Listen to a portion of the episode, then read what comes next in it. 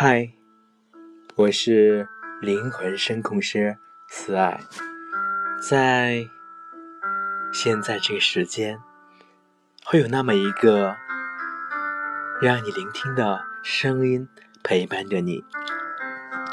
今天呢，为你带来的是说话的艺术。开场白，引人入胜中。第五个方式是物品吸引式。有位大学教授在面对着一群骚动的听众说：“瞧，这是全岛唯一珍贵的石头。”说罢，将石头放在桌上。等到大家的目光集中到台上时，才继续说。请大家仔细看，这块石头是我在南极探险时拾到的。然后举起石头，从容不迫地讲完他的话。第六种是巧妙赞美式，诗人都爱听赞颂之词，因此具体的赞扬会使他们很注意听，同时也会使讲话者。被认作是一个和蔼可亲的人而被听众接受。爱因斯坦有一次访问一所物理学院，他接见学生代表的时这样说：“我十分高兴看到在我面前的你们选择了科学作为职业，精力充沛的青年人队伍，我将反复。”唱一首赞美歌，赞美在应用科学上我们已经取得的伟大成果，赞美你们即将带来的更大的进步。事实上，我们是在应用科学的时代，也是在这样一个应用科学的国度。这几句赞美的话拉近了他和听众之间的心理距离，为接下来的演讲奠定了基础。第七个是情感共鸣式，共同的经历或遭遇，共同的研究专业和方向，共同的希望和展望等等，都是能够引起听众共鸣的话题。以此种方式开场，容易被听众认同。战国时发生过这样一件事，有一个叫雍门州的。琴师去见齐国的孟尝君，孟尝君问他：“你弹琴能使我悲伤吗？”雍门雍门周说：“我弹琴是想使你愉快，怎能使你悲伤呢？但我替你想想，确实有可以悲伤的事。”比如，百年之后，你的坟上长满了荆棘，放牛的、担柴的在上面跳跳蹦蹦的唱起歌来，他们将唱到：“哎，像孟尝君那样尊贵的人，也竟竟也会这样啊！”孟尝君听了雍门州的这番话，不禁泛起悲凉之感，眼泪已涌到了睫毛边。不过还没有掉下来。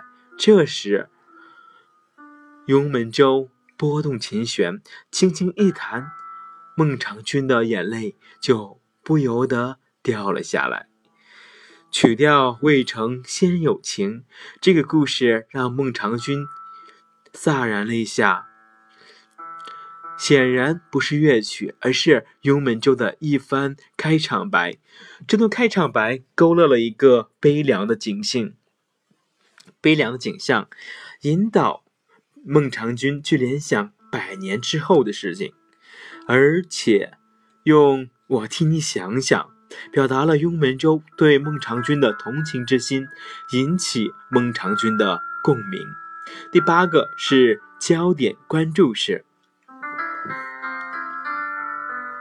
有经验的谈话者善于将自己的讲话与听众的切身利益联系起来，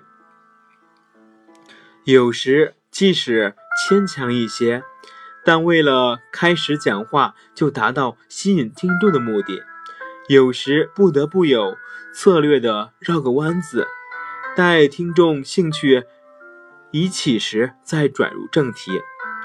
美国煤油大王洛克菲勒的工厂发生工潮，延续了有两年之久，是美国工业史上一次有名的大罢工。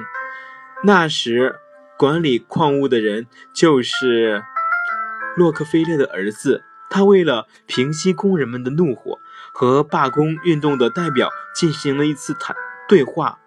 结果化干戈为玉帛，把两年来的罢工风潮完全解决了。小洛克菲勒的开场白是这样的：在我的一生之中，今天算是一个最值得纪念的日子，我觉得十分荣幸，因为我能够和诸位认识了。如果我们今天的聚会是在两星期之前，那么我站在这里。会像是一个陌生人，因为我对于诸位的认识还只是极少数。后来我有机会到南梅区的各个帐篷里去看了一遍，并和诸位代表做了一次私人的个别谈话。我看望了诸位家庭，会见了诸位妻儿老幼，他们对我都十分的客气，殷勤的招待，完全。把我看成和自己人一般，所以今天我们在这里相见，我们已经不是陌生的人，而是朋友了。现在我们不妨本着相互的友谊，共同来探讨一下我们大家的利益，这会使会使我感到十分的高兴。这是一段出色的开场白，他从听众关注的焦点利益出发，是化敌为友的。最佳语言艺术表现形式。假如小洛克菲勒采用的是另一种方法，与矿工们争得面红耳赤，用不堪入耳的话骂他们，或用话暗示错在他们，用各种理由证明罢工的不是，结果会如何？大概只会招惹更多的怨愤和暴行。第九个是即兴发挥式。一九三八年，陈毅率领新四军在浙江开化县